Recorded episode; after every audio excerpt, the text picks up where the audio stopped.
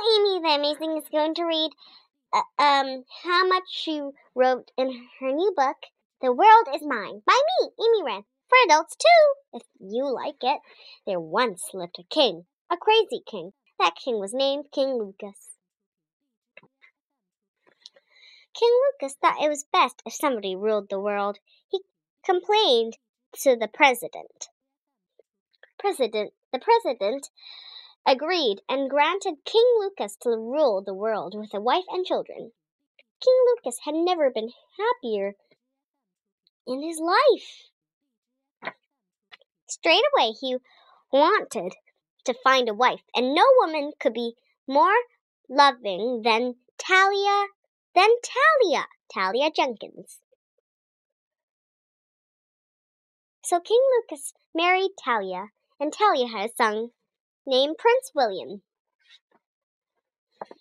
After a few years later, Talia had a little girl named Princess Rani. When William was turning 15 years old, I mean, yeah, when William was turning 15 years old, his aunt Dawn wanted him to visit her. So William went to visit her aunt and asks if Rani wants to come. But Rani is too young to walk in deep, deep snow. She sinks. When William came back, his dad, Crazy King Lucas, was drawing and writing. Here they are. New Talker King pen, ten cents only. Communicate with a king without running to his palace. Huff, huff, hi. Okay, you must be thinking, this guy is crazy. A new Talker King pen? Or, I want one, ten cents only? Cheap. Well, William and Rani were thinking, Dad! Well, King Lucas thought the idea was so was good, so he started making the new Talker King pens. La da da da. Oh, a little more lead there. Ooh, another speaker hole there. Da da da da. Dad! And he put them in a little old shop he owned. Lots of people came by to buy the famous new Talker King pens. Looney Lucas's shop. Talker King, Talker Pen Elevator. New! Talker King Pens.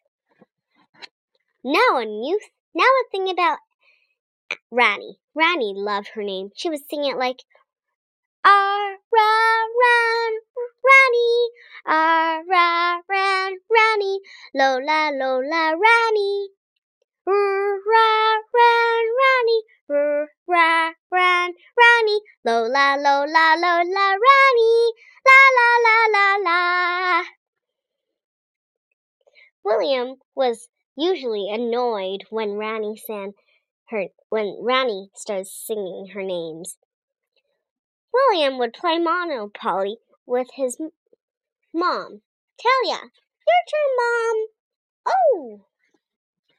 And that's all for The World Is Mine, but I can keep adding more. That's right. Bye! Hope you like them. I mean, hope you like it like it, like it, like it, like it. And I hope some adults are listening too. Did I say in the beginning that it's this book is for adults too? I hope I did. La di la da da da da. And and this is the back of the book. It says, "A king decides that the world is his that king thinks he should have a queen to rule the world with. The crazy king thinks the beautiful queen should have a baby and have another baby. Oh, come on. Oh, and King Lucas, he's pretty nice if you ask me. Well, he is crazy. He sings his name too, like k k King Lucas, la la la la, lo la lo la la. King King Lucas, susa susa sa sa di do la. Lucas, susa susa sa sa si su si. And like that. Not very much worse than Rani. Bye.